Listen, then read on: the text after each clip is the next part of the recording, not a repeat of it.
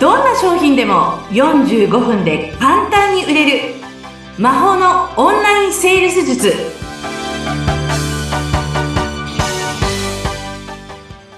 こんにちはセールスコンサルタントの高水康生ですよろしくお願いしますよろしくお願いします。お相手役の相本幸子です。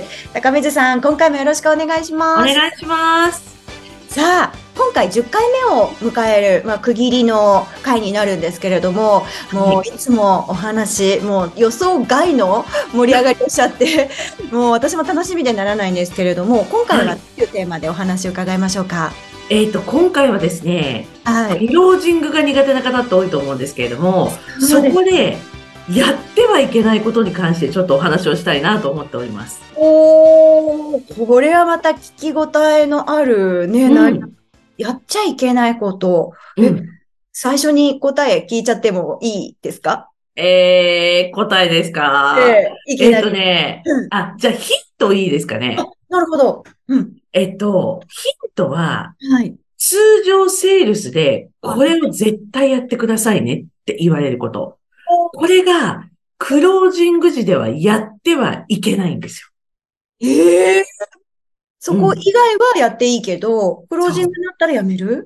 そえーなんだろう。今までもね、あの、お客さんに身振り手振りリアクションを大きくとかね、いろいうろうん教えていただいてるんですけど、はいああと、そうだ、話をしっかり聞いて、うんうんみたいな形で寄り添うっていうのはいつも言ってらっしゃいますよね。う。相本さん、すごい近いです。うん。実はですね、こはいれ、クロージング時にうん共感はしちゃいけないということなんですね。共感はするなということです。それまではもうかなり共感してきて、ピタッと読めるってことですか？そうです、そうです。クロージング時はっていうことですね。面白い。うんそれは、え、なんででしょうか？あの、クロージングの時って、お客様は買うか買わないか決めなきゃいけないっていうのをご自分でもわかるんですよね。なるほど。そう。で、そうなると、頭の中不安でいっぱいなんですよ。確かに。そう。人って物を買う、決めるときって、不安が出るものなんですね。うんうんうんうん。で、なったときに、大体出てくるのが、お金がない。ちょっと時間が、とか、例えば女性の方だとしたら、旦那が、とか、はいはいはい。そう、そのね、言葉って絶対出てくるんですよ。あと、子供が、とか、わかる。そう。ありますね。人それぞれね、シチュエーションは違うでしょうけど。そうなんですよ。で、そこでじゃあ、うんお金がないんですよね、今、って言われたときに、売り手が、わかりますって言ったら、この後何がいいのって話じゃないですか。確かに、つい言っちゃいそうですけどね、そこね。そう。なんですよ。ってなると、こっちとしてはもう言う言葉が出てこないんですよ。しかも、もう一つ、それを言われたら、お客様って、うんわかるでしょ？そうなんです、そうなんですって、そこに便乗しちゃうんですよ、気持ちが。だから、クロージングじゃ絶対に共感しちゃいけない。うわあ、これは結構皆さん意外に思われるかもしれないですよね。うん。それまでは共感するじゃないですか。うん最初のお話聞くところとか。でも、クロージング以降は絶対共感しちゃダメなんですよ。えーじゃあ、まあ、それこそ、ちょっとね、主人に聞いてみないとって言われたときに、そうですよねは言わない。そへえ。え、じゃあそこでどうしたらいいですか？なんか言わなきゃって思っちゃうんですけど。う。ああ、そうですね。例えば私だったら、あれですか？いつもご主人にそうやっていつも聞いてるんですか？とか聞いちゃいます。は？なるほど。うん。そうすると、あ、いや別にそういうわけでもないかもなっていうふうになることもありますよね。そうそう。あとは、そういう時に、あの、私の例えば知り合いとかでもね、いたんですけれども、あの、今回これをね、買ってくださる時にやっぱり同じように迷ってたんですよと。でも、これは、買って絶対私は変わるんだというふうに決めたから、やっぱり主人に聞くのはやめて、私がお支払いをきちっとしてやろうっていうふうに、なんかこうなった話とか、なったこともありましたよ、なんていうことをね、事例として私話しちゃったりします。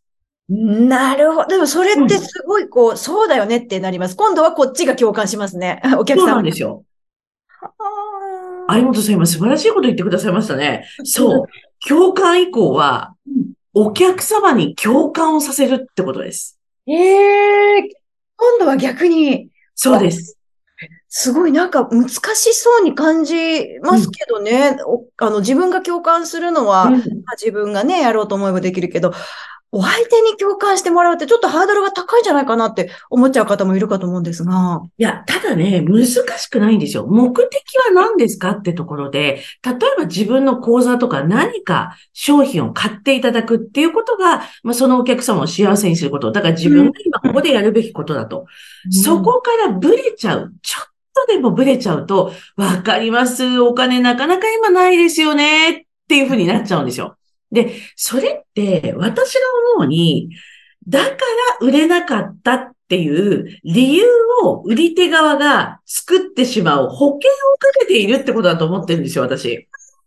いや、でも、その心理すごく言われてみるとそうかもって。だってね、いや、ちょっとね、あの、いいとこまで行ったんだけど、ご主人がっていうことになって、そこで、うん、引き下がっちゃったんだよねとか言えますもんね。そう。でも、お客様を本当に幸せにして、目的を考えたら、うんそれ言われたら大体言いません、そんなの。お金ないとか、旦那がとか、子供がとか、時間がって。はいはいはいそはい。う。それって断ってるわけでもないし、迷ってるわけなんで、え、いつも旦那さんにそういうこと聞かれるんですか？って、普通に行くわけですよ、聞き込んで。なるほどなるほど。別にまだ断ってないですもんね。そうです。そっかそっか。うん。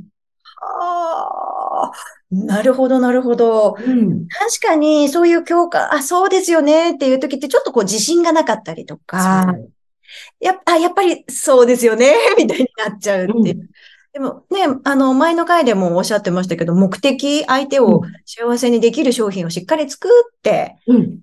で、相手にそれを提供するんだから自信を持ってねっていう、まあ、そこに立ち返るわけですよね。そうですね。だから、あの、起業家さんとか、その物を売る側の人が、しっかりその目的にコミットができてないんですよ。なるほど。あ甘い。あー。そえーじゃあ、高水さんの講座生の方でも、うんやっぱりそういうふうに、まあ、共感しちゃう方っていうのは多くいらっしゃったりしたんですか？う。いや、もう入ってきた時なんて普通にみんな共感もしますし、そういうところに。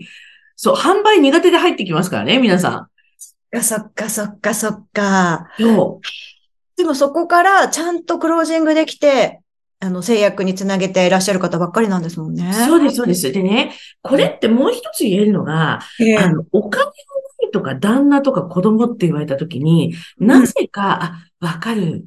私も旦那に聞くもんとか、よくわからない自分のことを投影しちゃうんですよ。そう。そこでと、確かにでもあるそういうこと。そう。でも、いつも言うのは、あなたとお客様は一緒じゃないっていうふうに私言います。ほっとしました。確かに。そう。そこはやっぱり線引きしていかないと、うん当然そういうふうになっちゃうんですよね。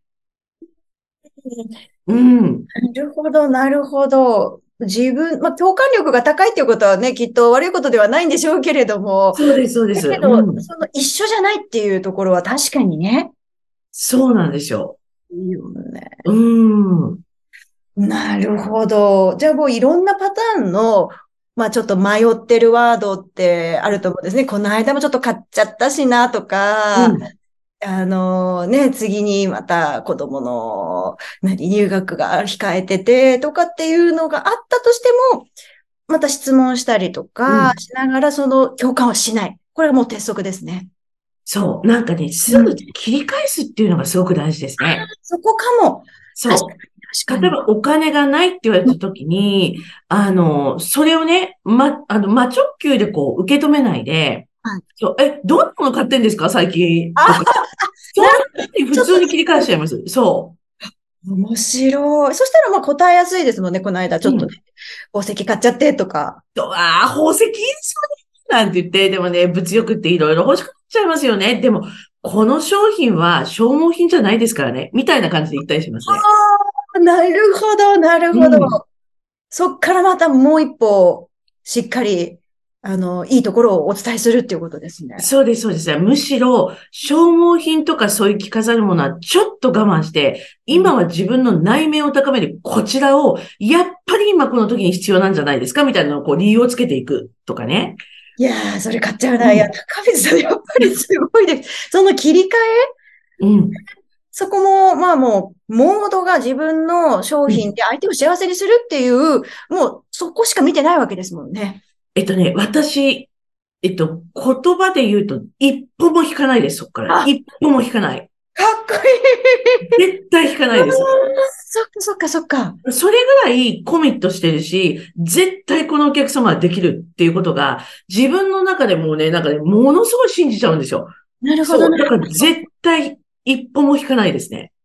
それはやっぱり自分の商品にも自分にも自信があるし、お客様に対しても信頼しているっていうか、相互にね。そうですね。うん会って間もないかもしれないですけど、私のところに来てくださったっていう方は、この方は私とご縁があると思うし、私のこの商品で絶対に人生を好転していける人なんだっていうことから、揺るぎなく引かないですね。信じて。かっこよすぎる。